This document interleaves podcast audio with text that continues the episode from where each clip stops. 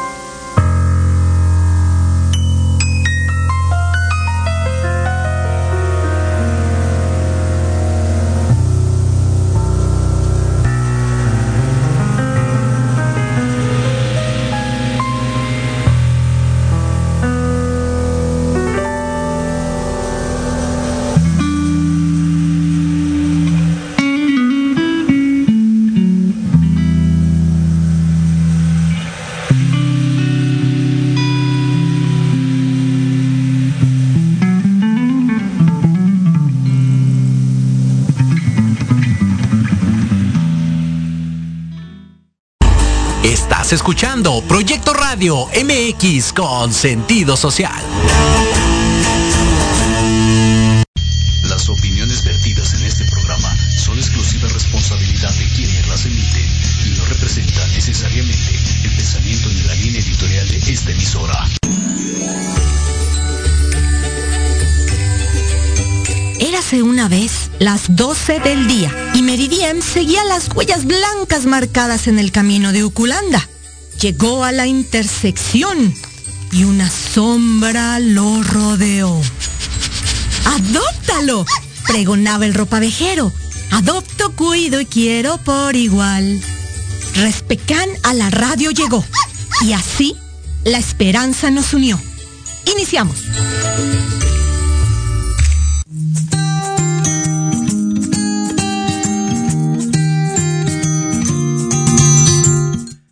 Hola, ¿qué tal amigos? ¿Cómo están? Qué gusto saludarlos una vez más en esto que es Respecan en la radio. Y aquí su servidor, Yuriel Sanz, el señor de los perros. Pues bueno, como cada viernes, feliz, feliz de que sea viernes, pues hoy vamos a hablar de los temas que más nos interesan. Como ustedes saben, siempre andamos en busca de la vanguardia, conocer los mejores temas para poder tratar y darles el mejor atención a nuestros a eh, cuidados a nuestros animalitos de compañía y sobre todo poder tener eh, diagnósticos, ya saben actualmente eh, que también, también los animalitos, al igual que, que las personas, también, también les ha afectado esta generación de cristal. Y yo recuerdo antes de niño cómo eh, los animalitos, pues, eh, les dábamos eh, los restos de comida, comían incluso hasta huesos de pollo, no les pasaba nada y ahora Ahora pues ya no, ¿verdad? Ahora ya también es muy distinto y podemos provocarles un problema realmente serio. ¿Por qué? Porque hemos ido avanzando como, como sociedad y bueno, nos enfrentamos a nuevos y a nuevos retos. Por eso es importante estarnos actualizando. Así que bueno, hoy en Respetar en la radio vamos a hablar de estos temas que tanto, que tanto nos interesan. Pero antes quiero hacer un pequeño paréntesis porque, como ustedes saben, pues hoy es viernes 13 No, no es de mala suerte, es, es de muy buena suerte.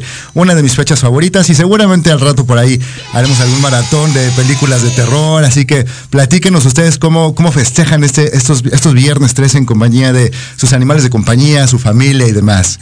Pero bueno, ahora sí vamos a entrar de lleno a, estos temas que tanto eh, nos interesan. Y el día de hoy estoy muy contento porque tengo un invitado, un invitado de honor que nos acompaña desde, desde la gran, la gran eh, República de Colombia. Así es, aquí Dani Chinchilla. Gracias, Larry. ¿Qué tal, parcero? muchas gracias, Larry. De verdad que eh, completamente agradecido por esta invitación y poder compartir todos estos conocimientos y nuevas tecnologías e introducirlas a, México como tal. De verdad que estamos muy, muy, muy contentos. Qué, bien. Y, también estoy muy contento, muy emocionado saber que eh, Colombia, que somos casi, casi hermanos, ¿no? Y como empezamos a, tenemos una cultura muy similar, muy parecida y tenemos intereses también muy, muy comunes, ¿no? Y es eh, con nuestros animales de compañía, básicamente, ¿no? Y bueno, tú, tú traes un proyecto, tú vienes desarrollando esta parte, pero antes de, de entrar de lleno, platícanos un poquito acerca de ti. Platícanos qué haces, a qué te dedicas, cómo, cómo es que llegas aquí a México.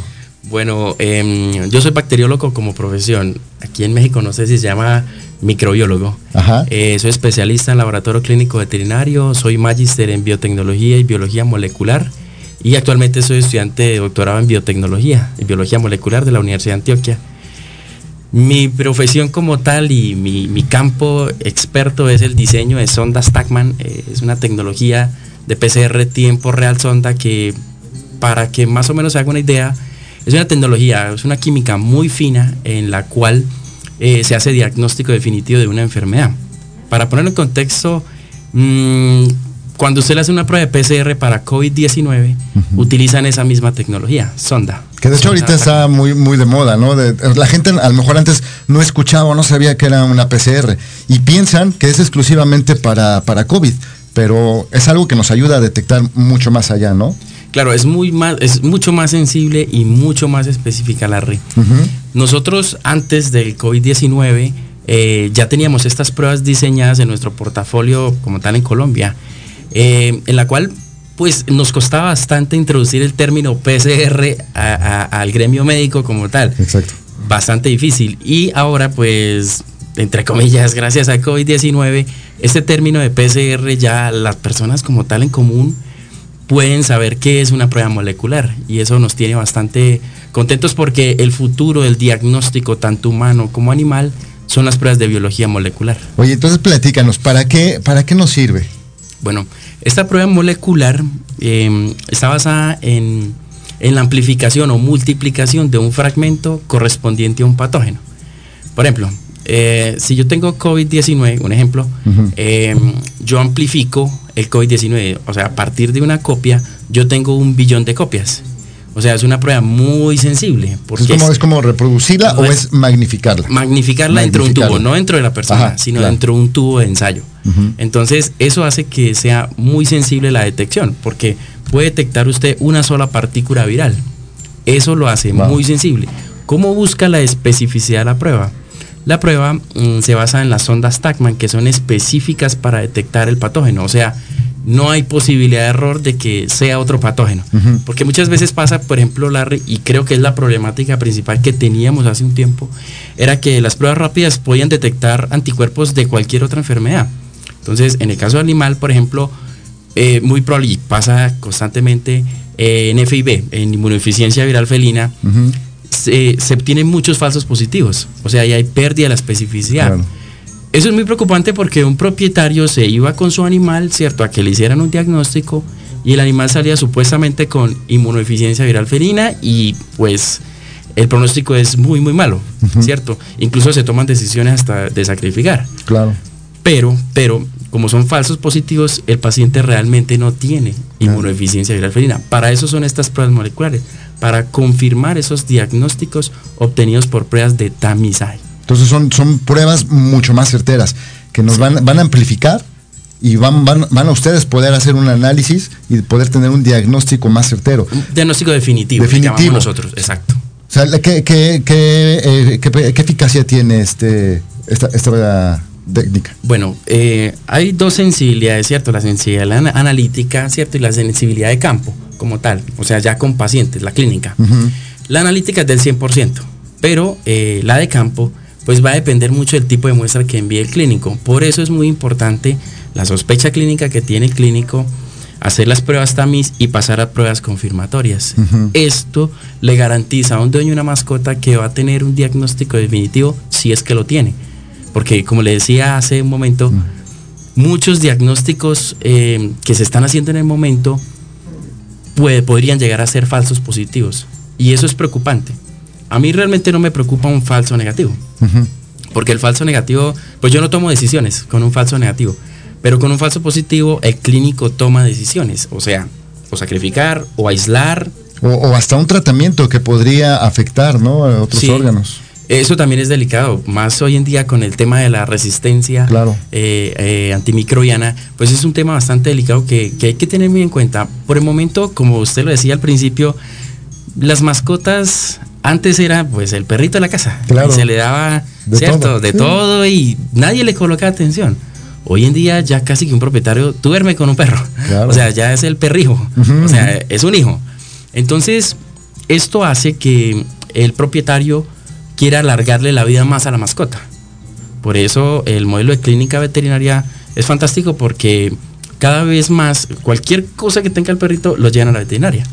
Entonces estas pruebas hacen que se tomen buenas decisiones, Larry. O sea, al, a nosotros tomar buenas decisiones, pues no se administran antibióticos o retrovirales como tal que un paciente no lo necesita. Y esto es clave. Además que estas pruebas de biología molecular hace 10 años eran extremadamente costosas, pero hoy en día, por ejemplo, en el mercado veterinario una prueba molecular no es tan costosa puede estar alrededor de 30, 50 dólares, no sé en cuánto. este tipo de, biología ya es aplicada en humanos y apenas está eh, trasladando al mundo veterinario o, está creciendo a la par. No, no, no. Primero, em, primero está en el diagnóstico humano. Em, se hacen pruebas. Por ejemplo, una persona que es sospechosa de VIH, eh, a ellos se le hacen tres pruebas. La primera es una ELISA, ¿cierto? Que es una prueba eh, un enzimo inmunensayo. Es detección de, anticuerpos o de antígenos, ¿cierto? Y de ahí pasa una prueba molecular, una prueba de PCR para VIH. De ahí pasamos a un Western blot. Hasta ahí íbamos en medicina humana en Latinoamérica. Ahora con el COVID-19, pues la CDC, el Centro de Control de Enfermedades, dijo, no, solamente pruebas PCR para el diagnóstico del COVID. Okay. Eh, diagnóstico definitivo, ¿no? Porque también hay pruebas rápidas, pero no es un diagnóstico definitivo. También hay falsos positivos, falsos negativos allí. Pero es un tamiz bueno. No, no, no vamos a satanizar las pruebas rápidas, ¿sí? Las pruebas rápidas son funcionales em, en un momento, funcionan bastante bien, pero, pero si un paciente tiene sintomatología y es grave, lo mejor es hacer una prueba molecular. ¿Qué es lo que pasa también, por ejemplo, en el mercado veterinario? Entonces, eh, llegaron unas pruebas moleculares y ahí pasaron eh, hacer esos confirmatorios con esas pruebas moleculares, pero, pero, pero, eh, no todos los países tienen disponibilidad de esas pruebas moleculares. Claro. En el país, por ejemplo, en ese momento nosotros en Colombia somos líderes en biología molecular. Y eh, queremos eh, hacer exactamente lo mismo acá, transferir esa tecnología a México, porque pensamos que em, es, una, es, una, es una buena causa para la cual nosotros podemos alargarle la vida a la mascota y eso creo que es más importante que cualquier otra cosa. sobre todo con una calidad, ¿no? Porque una cosa es alargar la vida, pero una, vida realmente digna, ¿no? En la que el animal esté bien tratado, que tengamos bien identificado qué es lo que tiene y poder atenderlo. Yo siempre he pensado que eh, un, un diagnóstico oportuno pues, nos va a permitir darle un tratamiento adecuado. ¿No? Y, y, creo que esa es la clave de todo esto, ¿no? Poder dar tratamientos adecuados que van a ser los que nos van a permitir darles esta calidad de vida. Antes que se compliquen las cosas, porque muchas veces, eh, muchas veces el propietario espera hasta que ya el, pues, el animal tiene ya tres meses enfermo y espera hasta el final. Pues la PCR es buena, pero, pero también depende de cuándo la haga, ¿no? Para que el clínico pueda tomar decisiones y pueda establecer tratamientos antes de. Pero si esperamos mucho tiempo, pues así le hagamos las pruebas que sean, ya no va a haber forma de poderlo ayudar al animal. Oye, y este tipo de pruebas, al hablar de PCR, y ahorita la gente que está escuchando y, todo lo que vemos en las noticias y cómo te hacen la prueba, ¿cómo se hace la prueba? ¿Es en sangre? ¿Es con un hisopo? ¿Le meten el hisopo en la garganta? Platícanos al respecto cómo, cómo se hacen estas pruebas. Dependiendo, por ejemplo, en los casos de leucemia viral felina, eh, solamente se necesita sangre conecta, o sea, un tubo tapalila. Sangre, pues el clínico le, le toma la muestra de sangre, la envía en el laboratorio y el laboratorio nosotros lo que hacemos es extracción de ADN o sea, extraemos el ADN tanto del animal como de los posibles patógenos que se encuentren en la muestra. Y luego viene el proceso de amplificación, que es ahí mismo. Realmente una PCR podría salir resultado hasta el mismo día. Wow. Igual que, que, pues, bueno, en COVID-19 pasa exactamente lo mismo. El mismo día usted puede tener un resultado. Antes, hace más de 15, 20 años, existía la PCR punto final, que es una variante, incluso fue la primera PCR que se inventó. de hecho es eh, la que actualmente se está utilizando. Bueno, antes de, la tecnología que tú traes, es, es, la líder ahorita, ¿no? Sí, sí, sí, y por eso queremos, queremos nosotros innovar con estas pruebas de alta sensibilidad y alta especificidad. Pero estas pruebas, las les venía diciendo desde hace 15 años, las PCRs punto final tardan entre 2 y 3 días. Para un clínico es muy importante un resultado pues rápido y eficiente, ¿sí? Eso es, eso es crítico. Realmente eh, la entrega de resultados en este modelo de negocio es muy, muy crítico porque, como le digo, muchos propietarios esperan dos y tres meses después de una sintomatología. O sea que el accionar debe ser muy rápido por parte del clínico. Entonces, una PCR no puede demorarse tres, cinco, siete días y el animal enfermo. Sí, claro. Eso es importante. Para nosotros, realmente eh, el tiempo o la velocidad de entrega es uno de los factores eh, claves en nosotros. Eh, entregamos resultados el mismo día o al siguiente día. Ok. Y esto lo haces a través de, de, Mascolab. Mascolab es el laboratorio que tienen en Colombia. Mascolab es un laboratorio, sí, lo fundé hace nueve años. Nueve años. Nueve años.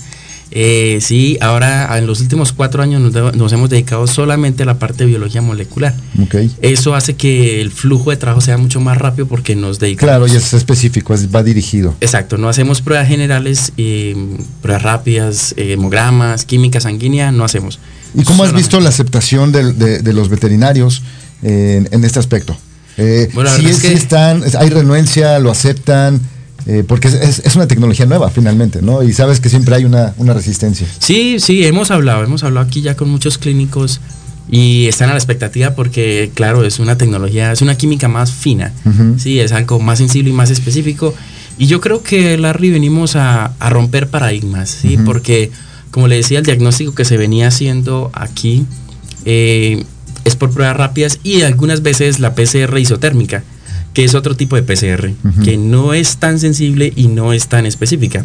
Pero la tecnología PCR tiempo real eh, arrastra esa tecnología, porque esa tecnología, tecnología de PCR isotérmica es de tamizaje, o sea, es funciona más bien como una prueba rápida, eh, en, límites de detección, límites de cuantificación, hablando específicamente, diferente a la prueba PCR tiempo real sonda, que, que como le decía es el paralelo con el COVID-19. Es exactamente la misma tecnología que se utiliza para hacer esa detección. En este mercado nosotros podemos detectar tanto ADN como RNA. Entonces, aquí lo crítico es el tipo de muestra.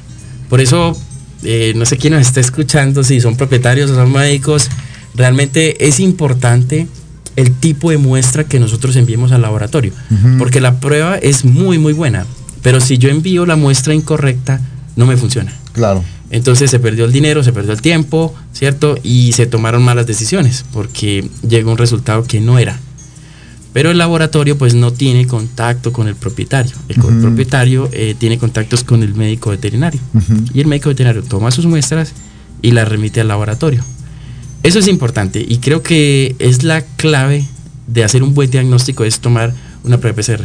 Y por ejemplo, volvemos al ejemplo de COVID, la PCR se hace es en hisopado nasofaringio o orofaringio, ¿cierto? No en sangre. Sí. Entonces, si yo envío sangre es probable que me dé negativo, pero yo aún así puedo tener COVID-19. ¿Sí me explico? O sea, se tiene que enviar la muestra correcta. Y eh, entendemos que muchas veces tomar una muestra, eh, por ejemplo, un líquido cefalorraquídeo, pues va a costar dinero primero, el riesgo, y, y, va a ser complejo. Va a ser complejo, incluso traumático para el veterinario y traumático para el propietario. Pero muchas veces se necesita la RI, muchas veces. Y para ese tipo, para esa toma de muestras, el médico veterinario va a necesitar eh, algún equipo especial o simplemente con su, con los tubos que maneja normalmente. ¿O qué, ¿Cuál es la inversión que tiene que hacer un médico para poder enviar eh, este tipo de... No, ninguna la RI, no. Las, los tubos son iguales, la materia fecal igual, solución salina todas las clínicas tienen. No se necesita material especial para enviar estos, estos tipos, porque ya estamos en México. Entonces, eh, nosotros tenemos un sistema de recolección extremadamente rápido. ¿Y ahorita ya están operando? Eh, ¿Cuándo va a empezar a, a No, no, no. Aún no, aún no. Yo creería que para principio del siguiente mes ya estamos eh, operando, ya estamos trayendo los equipos, estamos acomodándonos ya al local, lo estamos acondicionando porque se necesitan unas condiciones óptimas para poder operar allí. Eh, estamos con los sistemas de gestión de calidad, eh, manuales de bioseguridad. Entonces, eh, nos tardamos, tardamos para el siguiente mes ya seguro que estamos aquí operando como tal la red. Padrísimo. ¿Y van a operar solamente en la zona centro de la Ciudad de México o todo el país? Eh, no, todo el país, todo el país. Nosotros tenemos una tenemos aliados estratégicos en diferentes partes eh, de México, en los cuales ellos, eh, los laboratorios allí, toman las muestras por parte de las clínicas y la mandan a Ciudad de México. Y en Ciudad de México operamos también con laboratorios y operamos de manera directa, o sea, con el, con el veterinario. No atendemos particulares porque eh, primero no es mi profesión. Sí, sí, tenemos eh, un veterinario entre el equipo, pero pero ese veterinario está dedicado solamente a la parte analítica, no para explicar un resultado y qué tiene que hacer y qué tiene que darle, porque no es la labor de nosotros. Sí, no. Sí. No, y es que aparte, eh, sí necesita el propietario acudir directamente al veterinario, porque no solamente es la toma de muestra ya, no es que, oye, yo quiero hacerle un PCR para determinar tal, sino que es una, son una serie de pasos que hay que ver, ¿no? los signos que está presentando el animal, y finalmente el veterinario es el que va a orientar y va, a decidir finalmente qué, cuál es la prueba que se tiene que hacer, ¿no? Entonces, por eso es importante eh, que, el, propietario siempre acuda al médico veterinario, ¿no? es lo mejor porque él tiene toda la historia clínica del paciente. Un paciente no se define solamente con una prueba, incluso molecular. Pues hay más pruebas como imagenología, eh, pruebas de tamiz, pruebas generales, en las cuales el médico acoteja toda esa información y toma decisiones para poder tratar al paciente ya sea que vaya a utilizar retrovirales o antibióticos o, medicamentos naturales. Eso es decisión del clínico. Nosotros simplemente eh, lo que hacemos es prestarle un servicio a la clínica veterinaria para que ellos eh, tomen decisiones con los pacientes. Y también prestamos servicio a los laboratorios veterinarios. Porque muchos de estos laboratorios no tienen este tipo de tecnología. O algunos tienen, pero la isotérmica. Pero como le decía hace un momento, la isotérmica no es una química fina no es una prueba de diagnóstico definitivo, diferente a un PCR tiempo real sonda, que sí es un diagnóstico definitivo.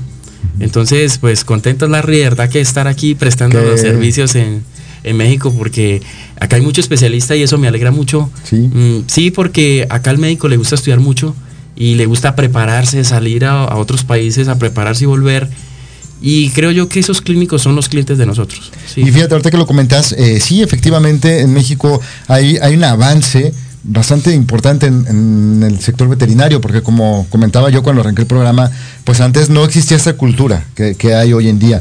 Y afortunadamente hoy en México eh, existe ya esta, esta inquietud, esta preparación, incluso eh, yo que tengo el, privilegio de trabajar con muchos médicos veterinarios, eh, pues veo ¿no? las diferentes especialidades y, antes era el, veterinario de la, de la, esquina que atendía desde la fractura hasta todo, ¿no? Sin utilizar herramientas de laboratorio. Exactamente. O tocaba así al ojo y, a ver y que responda al paciente. Sí, ese, ese famoso que le llaman, ¿no? Te aventan el, el shot de, medicamentos de todo y seguramente algo le va, le va a pegar y, va a ayudarle, ¿no? Entonces decían, oye, qué bueno es el veterinario. Pues sí, pero le aventó una bomba, una molotov al pobre perro y pues obviamente de todo algo le, le ayudó, ¿no?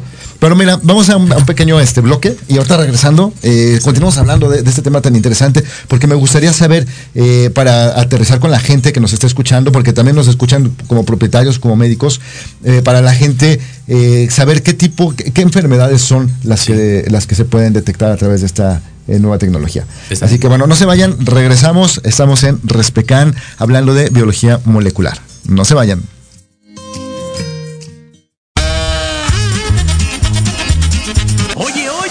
¿A dónde vas? ¿Quién? Vamos a un corte rapidísimo y regresamos. Se va a poner interesante. Quédate en casa y escucha la programación de Proyecto Radio MX con sentido social. ¡Uh, la, la chulada!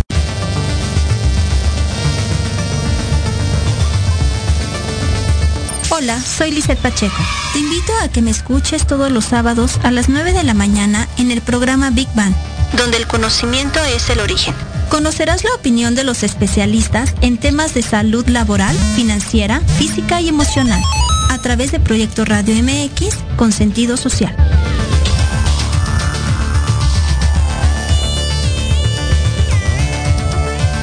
No te pierdas el termómetro de las estrellas con Alejandro Rubí, te contaremos todo lo que quieres escuchar de los famosos con muchas exclusivas, invitados y sin pelos en la lengua. Todos los viernes de 12 a 13 horas por Proyecto Radio MX con sentido social.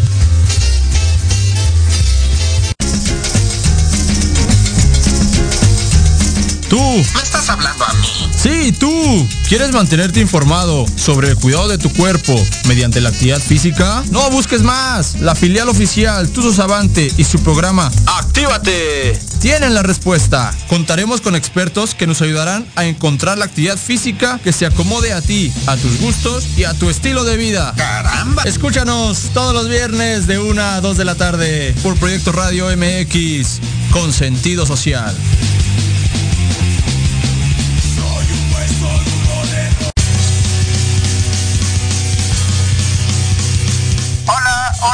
Amigos, público en general. ¿Deseas estar al tanto del ámbito deportivo y todo lo que lo rodea? Claro. En los apuntes del profe Se te dará toda la información necesaria para que estés al día. Era hora. Acompáñame en Proyecto Radio MX todos los viernes de 2 a 3 de la tarde. Te esperamos.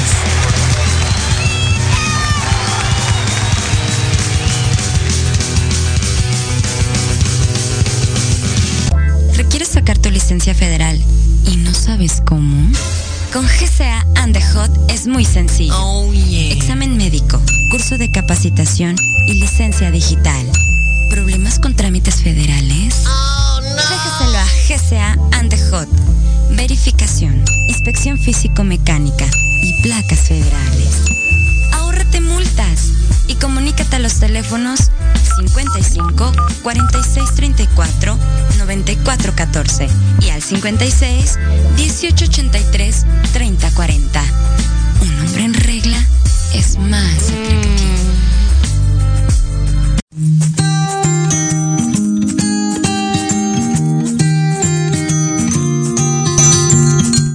¿Qué tal? Bueno, pues estamos aquí de vuelta en Respecan y estamos hablando de un tema bastante interesante, un tema diferente, un poquito más técnico, pero bueno, queremos compartirle esta información a los médicos que nos están escuchando y a todos aquellos propietarios preocupados por la salud de su animal de compañía. Y bueno, pues el día de hoy tenemos aquí al eh, biólogo Dani Chinchilla directamente desde Colombia. Parcero.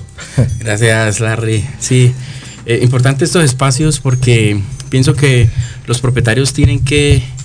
Hoy en día existen muchas herramientas para educarse y yo siempre he preferido un propietario que venga leído a la consulta. Claro.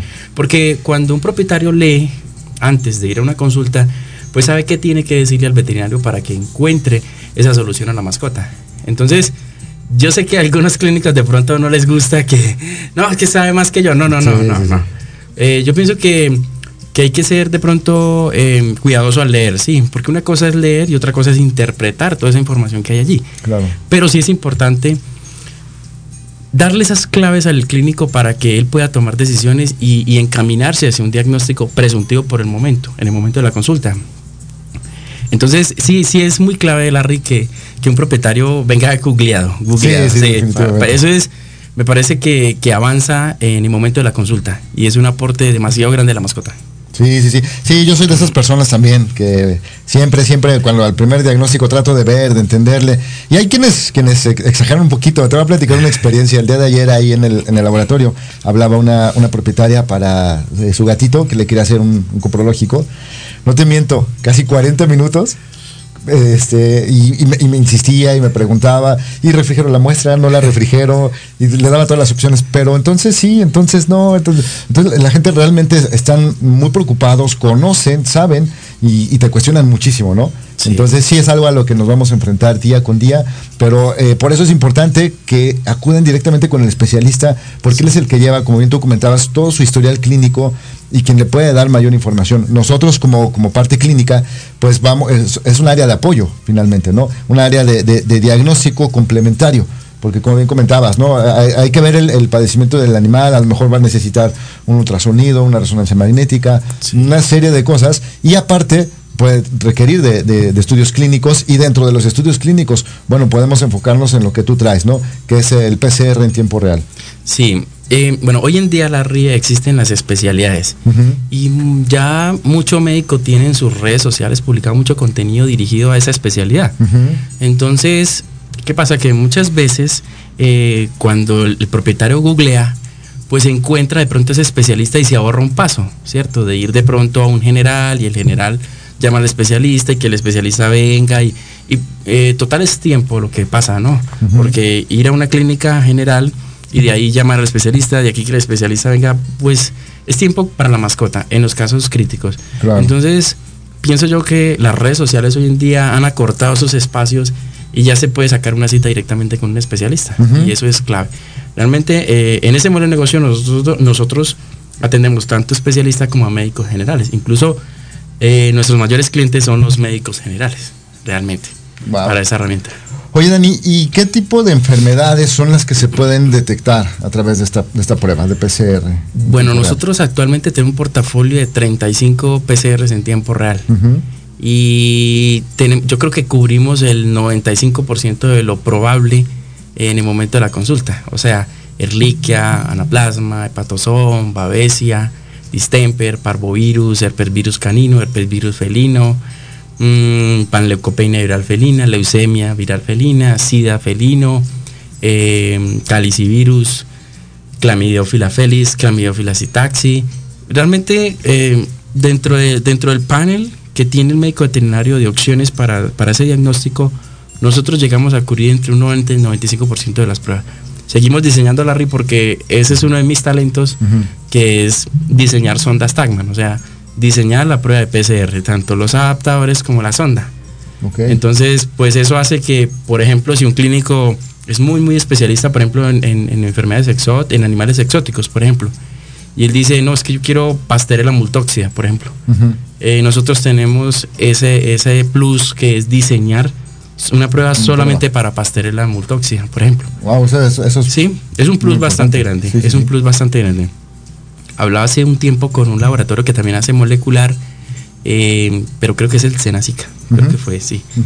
Eh, hacían ellos unas enfermedades súper raras en abejas. Entonces yo decía, pues, pues muy bonito eso porque, porque bueno, pero, usted dirá, pero una PCR para una abeja, ¿quién paga eso? Eh, bueno, realmente las abejas son muy importantes para la polinización, por ejemplo, y, si usted tiene la herramienta y tiene el conocimiento para aplicar y mejorar esa, ese ecosistema como tal, pienso yo que estamos avanzando y venimos a eso. No, y es que esto va más allá de, atender al perrito, al gatito, al animal de compañía. Estamos hablando de, fauna, estamos hablando de, todo lo que implica, y, como bien lo comentabas, eh, las abejas, eh, no es porque alguien las tenga de mascotas, ¿verdad? es porque tienen un rol importante, eh, como muchos animales, y se tiene que hacer todo este tipo de, estudios, ¿no? Nosotros también nos han llegado conejos, y que bueno, y que son de granjas, ¿no? Y, que, necesitan hacerle las pruebas a un conejo, pues para conocer cómo está en general el estatus de, la granja, ¿no? Que se puede utilizar para N cantidad de cosas, ¿no? Sí, hoy en día em, ya no es como antes, ¿no? Ahora todo es un ecosistema total, ¿no? Completo. Eh, y si usted se pone a mirar, por ejemplo, un perrito que ayuda a una persona que es ciega. Exacto. El valor de ese animal es demasiado gigante porque contribuye. Por ejemplo, nosotros en Colombia eh, le hacemos las pruebas a los animales de la policía, a los perritos de la policía, del ejército. Ajá. Y, uno dice, bueno, estamos contribuyendo porque, por ejemplo, en zonas de, de catatumbo, zonas en las cuales le da leishmaniasis a los perros. La leishmania es una enfermedad que solo cura con el glucantín y el glucantín es extremadamente escaso en Colombia, no, no se consigue. Entonces, ellos cumplen una función en un hogar, cumplen una función en una institución y pienso yo que aportarles a ellos diciéndole la verdad de lo que tiene, pienso yo que es responsabilidad de nosotros, ¿sí? nosotros los humanos, porque ellos no hablan. Imaginemos, imaginemos donde yo me enferme y yo vaya a, un laboratorio o a una clínica y me digan, usted tiene VIH. Y a los ocho días, no, usted no tiene VIH. Pues no, no, está bien, ¿sí me entiende? Bueno, pasa exactamente lo mismo en este mercado. Eh, le hicimos una prueba rápida de FIB, dio positivo. Y a los ocho días fue a otra clínica y le hicimos PCR y es negativo. Un propietario no entiende que es una curva de anticuerpos, IgM, IgG, que la prueba pierde sensibilidad, especificidad. Ellos no entienden. Esto es bien importante lo que estás comentando, porque va a, va a variar mucho también de la técnica, de la tecnología que estés utilizando, porque tú puedes pensar, no, bueno, pues ese laboratorio o no lo hizo o me inventó. No, realmente sus procesos puede, pudieran ser los adecuados, pero la técnica que estamos usando es distinta y es lo que nos va a dar estos valores. ¿no? Eso es clave y eso es parte de la formación del médico veterinario en saber elegir la técnica dependiendo de la fase de la enfermedad. Pero es algo que a los laboratorios pues no nos compete porque a nosotros nos llega una muestra, no una historia clínica. Claro. Entonces, eso es muy importante para ellos. Por eso nosotros en nuestro sitio web tenemos, dependiendo la fase del paciente, qué tipos de muestras tiene que mandar. Eso, pues es un factor clave porque muchas veces, no, voy, a hacer PCR. ¿Qué muestra es? No, tómele sangre. Pero muchas veces, por ejemplo, en los casos de leishmania no se manda sangre, se, le, se manda este tejido del borde de la lesión. Por ejemplo, en Cryptosporidium parvo se manda materia fecal, no sangre. Entonces, hay diversidad de tipo de muestras en las cuales nosotros tenemos que ir allá al sitio de la infección. ¿Por qué? Porque PCR no amplifica antígenos, no amplifica anticuerpos, lo que hace es amplificar es material genético. O sea, sí o sí la muestra tiene que tener el patógeno, diferente de los anticuerpos. Una muestra puede que no tenga el patógeno, pero sí tiene los anticuerpos. Entonces la sangre es perfecta para las pruebas rápidas, inmunofluorescencias y, otras pruebas. Pero aquí en biología molecular el tipo de muestra es crítico. Muy crítico porque si no tomamos la muestra correcta, no tenemos diagnóstico correcto y el clínico toma eh, malas decisiones basados en un resultado que no es real. Entonces, realmente para nosotros es muy importante que primero el clínico vaya al sitio web y mire qué tipo de muestras tiene que mandar. Casi siempre recomendamos que depende de la fisiopatología de la enfermedad, se busque ese tipo de muestras. Por ejemplo, si el problema es respiratorio, puedes tomar un hisopado eh, orofaringio, por ejemplo. Si el paciente tiene diarrea y yo sospecho un patógeno que está allí en mater tomo un hisopado rectal. Eh, dependiendo, dependiendo. Por ejemplo, si es una erliquia aguda, sangre con ETA periférica nos va a funcionar bastante bien. Pero si estoy sospechando una erliquia crónica, en vaso, médula ósea, pues nosotros tenemos que ir a ese sitio a tomar esa muestra. Y ahí es donde se complican un poco las cosas. Porque muchos propietarios van a decir, no, pero yo no voy a, dejar que me duerman el perro para tomar una muestra esa tan delicada. El perro puede quedar rengo. Bueno, entonces son cosas que se tienen que tomar con, mucha cautela, Larry, y, es un mensaje bastante claro porque es crítico. Pero si yo quiero llegar a un diagnóstico por ejemplo, una histoplasmosis en médula ósea, muchas veces no sale a sangre periférica. Tengo que yo ir a médula ósea. Entonces, tanto para el propietario es complejo como para el veterinario tomar esa decisión de ir hasta allá a tomar esa muestra. Por eso es que nosotros tenemos unos perfiles que se ajustan muy bien al precio Larry y es que por el precio uno eh, vienen cuatro. Por eso, porque a veces el tipo de muestra es complejo para yo descartar solo una enfermedad. ¿Qué hicimos nosotros? Pues entonces acumulamos los más probables, eh, las enfermedades más probables en paquetes o perfiles. Y eso hace que pues no se pierda la toma de muestra. Porque muchas veces, por ejemplo, se va a tomar líquido cefalorraquídeo y, y solo sospecho de distemper, pero es que hay más. Entonces yo solamente mando distemper y resulta y pasa que le hicieron distemper, salió negativo y después, ah, pero yo sospecho ahora de, no sé, Erliquia. Entonces, vuelve y toma muestra. Entonces, no, no, lo que hicimos nosotros fue empaquetarlos para que tanto la mascota como el veterinario se beneficien y, tengas una respuesta. Tengas un, diagnóstico mucho más certero. Exacto, y no tenga que volver a tomar esas muestras. Sí. Ahora, algo importante que nosotros eh, tenemos, la es que, mm, por ejemplo, el paciente vino a consulta, sospecho de erliquiosis y le tomaron una muestra, ¿cierto? Mandó el PCR en sangre periférica y dio negativo. Entonces nosotros tenemos que, si sigue la sospecha clínica, en una fase crónica que habría que ir a vaso, médula ósea, usted puede volver a tomar la muestra allí y no tiene costo. O sea, solamente el envío, lo que, pues, lo que cobra el mensajero por ir a recoger la muestra.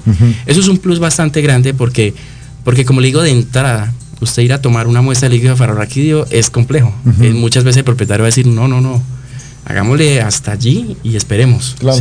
Entonces pienso yo que es un plus bastante interesante porque en otros laboratorios a usted le cobran de nuevo la prueba porque pues es otra muestra. Nosotros no, nosotros eh, hicimos eso porque entendemos que es tomar una muestra de un animal y mucho más si es exótico. Sí, sí, no, bastante. De hecho, si veas cómo estoy todo ahí. Sí, sí, hay, animales que, por ejemplo, nosotros estamos con zoológicos y que hay que dormir todo el animal y eso es, eso es muy complejo, muy costoso. Y aparte es un riesgo, ¿no? Finalmente que tú tienes que asumir porque sabes que una anestesia eh, puede ser impredecible, ¿no? Sí, entonces tomamos la decisión esa, bueno, no, está bien, tranquilo, si le dio negativo aquí, vayamos a estas otras muestras y no le cuesta más, ni al propietario ni al veterinario. Eso me parece eh, que es bastante interesante, Larry, y que tenemos que resaltarlo porque, como le decía, es que tomar muestras en medicina veterinaria no es fácil. No, no, no, no. es fácil. No, es fácil.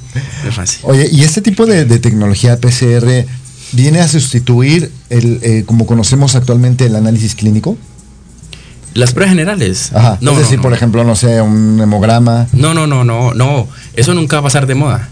Esos son parámetros que funcionan bastante bien y que me ayudan a ver la evolución de un paciente. Pero eso jamás va a pasar de moda. Incluso es lo primero que se hace. Tampoco las pruebas rápidas van a pasar de moda. Lo que pasa es que cada vez se van a usar mucho menos. Por ejemplo, ¿cuándo se recomienda tomar una prueba rápida? El paciente no tiene síntomas pero una exposición. Por ejemplo, el gato estuvo con este otro gato callejero hace 15 días y pues él no tiene síntomas ahorita, pero queremos descartar. Entonces salió con leptospira, ¿no? Exacto, entonces es una prueba rápida. Ahí funciona bastante bien, una prueba rápida, porque no hay sintomatología. Pero en los casos en que el paciente viene hiperventilando, diarrea, itérico, pues en esos casos una prueba rápida no sirve. Ahí yo tengo que pasar directamente a una prueba molecular. ¿Sí me va a entender? Ahora, Vayamos al primer ejemplo que el paciente tuvo contacto, ¿cierto? Hace 15 días y la prueba rápida dio negativa para leucemia. Pero, pero resulta que pasa que en leucemia viral felina el paciente puede dar negativo siendo positivo. Entonces, si la sospecha del clínico continúa, aún así con una prueba rápida negativa, pues se confirma con una prueba PCR. Ese es el paso a paso. Y cada enfermedad se comporta de manera distinta. Entonces, Ah, eh, nosotros creo que los vamos a mandar a leer. Sí, sí, sí.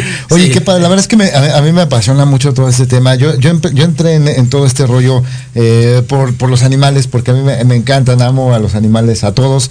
Eh, tengo cierta particularidad sobre los perros, pero en realidad es, maravilloso el mundo que yo he descubierto pero estoy sorprendido de, la gente que, conozco, gente como tú, que se han preparado y que han, dado tanto para poder llegar más allá, ¿no? Y que para mucha gente es, es el perro.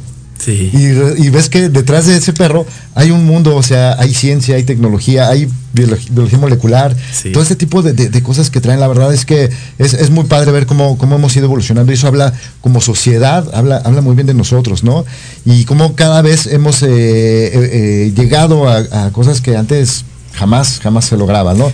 Yo creo que todo parte de, de la inversión que hace el propietario, ¿no?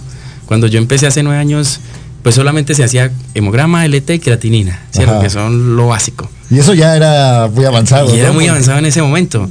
Entonces, cuando yo dije, bueno, em, si un propietario paga esto, porque generalmente esto vale dos o tres veces más en una clínica, eso es bastante interesante porque de aquí se pueden desprender muchas más cosas. Cultivos, PCR, Western Blood, bueno, lo que sea. Entonces, en ese momento, pasaron como dos años y yo me fui a Brasil a hacer una, eh, un entrenamiento en, producción de enzimas de interés biotecnológico. Entonces, allí pues me gustó muchísimo porque aprendí a, cómo valorar enzimas y, realmente eso me sirvió muchísimo porque en ese momento nosotros preparamos enzimas. Entonces nosotros dijimos, pues bueno, eh, si la gente autoriza esto, vamos a preparar al clínico para que más adelante pueda vender eh, una prueba molecular. Y cuando llegó el COVID-19, nosotros dimos, caramba, o sea, ya el mundo está viendo la realidad de las cosas, ya, ya los médicos humanos por lo menos saben que, es una prueba PCR. Eh, aquí casi no, eh, por ejemplo en Colombia como tal, una prueba PCR era muy escasa, como le digo, solo para los VIH, no más, no más. Pero ya hoy en día Hay, incluso ya hay laboratorios haciendo publicidad para prueba de PCR para clamidia, prueba de PCR para, bueno, un montón, leptospiras, para un montón de cosas. Y lo cual yo me siento muy contento y muy tranquilo porque yo dije, bueno, pues hemos avanzado, ¿cierto? Hemos avanzado. Y, lo mismo yo creo que pasa aquí. Eh, aquí ya también se hace PCR isotérmica, han avanzado también muchísimo. Solo que ahora vamos a incluir una tecnología más fina, una química más, más, más, más sensible, más específica y que, como le decía, hay que mandarlos a leer porque aquí no es fácil hacer diagnóstico con molecular, no es lo mismo hacer una prueba rápida, no es lo mismo hacer un hemograma, una aretecatina, la interpretación es completamente diferente. Pero mira, esto ya es un primer paso, ya es colocar un, pilar, una piedra para una, evolución, ¿no? Sí. Y eso, es lo interesante, que yo veo, eh, no sé, cada cinco años vienen pasos agigantados, ¿no? Viene algo que deja atrás muchísimas cosas. Y platícame, ¿cuánto tiempo lleva ya el laboratorio trabajando en Colombia? Eh, nueve años tenemos, pero en molecular solamente cuatro, solamente dedicado a molecular y netamente molecular. Y eso ha hecho que eh, yo pienso siempre lo mismo, ¿no? Que, que cuando alguien se especializa en algo, pues esa persona se convierte en experto, claro. ¿cierto? Sí, sí, sí. Y, si yo tengo un problema, por ejemplo, dermatológico, pues yo voy a un dermatólogo, ¿cierto? Bueno, pasa exactamente lo mismo en este mercado, Larry porque si hay muchos laboratorios y eso está muy bien, como les decía, estas pruebas generales no van a pasar de moda, ni nosotros llegamos a competir con ellos, no, ellos son aliados de nosotros. La idea es que eh, nosotros, al tener esta herramienta, pues educamos al veterinario y educamos al laboratorio, ambos porque van a surgir muchas dudas y eso es, estoy muy seguro. Y, también es importante eh, que sepa el propietario, porque como tú bien lo comentabas, eh, los propietarios ya no nos quedamos con lo que nos dicen, ya googleamos, entonces ya pueden empezar ahí a googlear qué es la biología molecular. Bueno, en redes sociales nosotros, nuestro contenido es netamente eh, técnico, para, para clínicos y para laboratoristas. Sí, o sea, no, le explicamos en palabras coloquiales, le llamamos nosotros a un propietario porque no es nuestro nicho de mercado. Sí, la idea es que el clínico le traduzca todo eso que nosotros le transmitimos al veterinario, se lo transmite al propietario. Sin embargo, nunca va a faltar el propietario que se quiera meter ahí de lleno. Así que por favor, repítenos, coméntanos cuáles son las redes donde te pueden. Eh, arroba mascola, arroba mascola. Y aquí en México quedó arroba mascola MX. Mascola. Y nuestro sitio web de aquí es mascola.mx. Eh, tenemos precios allí, pero como le digo, es solamente para veterinarios y laboratorios. No atendemos particulares, porque no tenemos el tiempo de sentarnos a explicar, y tampoco nos compete. No, es, no es el área. El, área siempre va a ser dirigirse a su médico veterinario, pero bueno, como propietario a lo mejor es válido que a lo mejor puedas orientar, ¿no? Que pueda orientar. Oiga, escuché de una Tampoco, tampoco, Larry, no damos ese servicio porque nuestro equipo es muy pequeño. Entonces eh, para eso está el clínico. El clínico es, dirigirlo allá, no vaya donde su clínica, tu médico veterinario de confianza, y él le va a explicar absolutamente todo. Entonces, por ejemplo, para los animales que salen para Estados Unidos o para que salen eh, para Europa, también tenemos ese servicio, pero para el veterinario. O sea, el veterinario es el que toma la muestra, porque ahí debe ir la firma y sello de él, para poder sacar esos títulos de raya, por ejemplo, para poder viajar. Entonces, no damos ese soporte. Realmente, como digo, nuestro equipo es muy pequeño, sí, no, no, no tenemos gente dedicada a eso y tampoco es que llamen mucho para eso. Claro. No, no, no. Eh, pues el contacto es muy poco frecuente con el propietario. Cuando lo llama directamente lo redireccionamos en dónde está usted y ya le mando una clínica que trae con nosotros o un laboratorio que trae con nosotros. Oye, pues padrísimo. La verdad es que qué padre es escuchar esto. Eh, realmente tenemos muchísimo éxito. Eh, que la gente que nos esté escuchando, aquellos médicos veterinarios, pues ya saben, ¿no? Uh, Mascolab y para que puedan escribir. ¿Tienes algún correo electrónico donde puedan escribir para pedir informes? Sí, sí, laboratorio arroba mascolab.com. Laboratorio arroba mascolab. Arroba es muy sencillo. Ahí nos pueden contactar. Eh, ya tenemos WhatsApp acá. Ah, perfecto. ¿Lo, tienes? Ah, eh, Sí, claro. De todos modos, eh, abajo se los puede dejar. haznos llegar y nosotros lo, subimos para compartir esta información y que los médicos puedan, puedan conocer esto. Claro que sí. Eh, Dani, pues ya estamos llegando al término de este programa, pero la verdad es que eh, fue un gusto haber conocido, poder compartir con, nuestra audiencia. tanto propietarios como médicos veterinarios que nos escuchan, que sepan que hay nuevas tecnologías que están, que están avanzando en pro de los animales y que, bueno, como bien comentabas, eh, siempre, siempre, siempre, esto se los he, repetido una y otra vez, siempre diríjanse a su médico veterinario porque él es el que los va a canalizar, él es el especialista, él es el que les va a dar la mejor eh, atención, ¿no? Y a los médicos veterinarios, bueno, pueden acudir a nosotros para que nosotros también podamos eh, contactarlos con todos los especialistas que han venido. Dani, un honor haberte tenido aquí, mucho éxito y bueno, esperamos tenerte de vuelta ya cuando esté el laboratorio andando.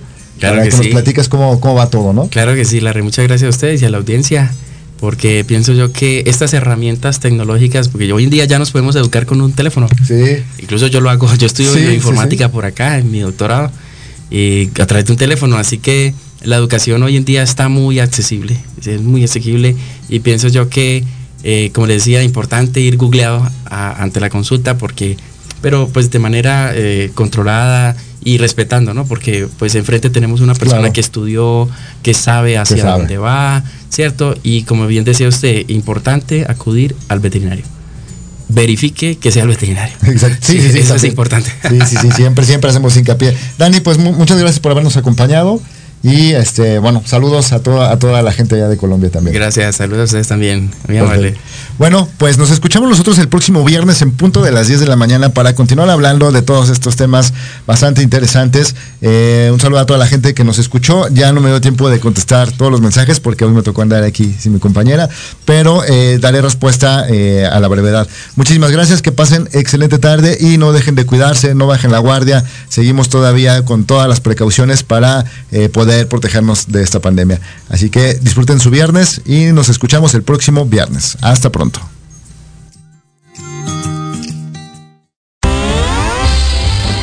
Eso es, eso es todo, amigos. Olfatea nuestra señal el próximo martes en punto de las 12. Te esperamos.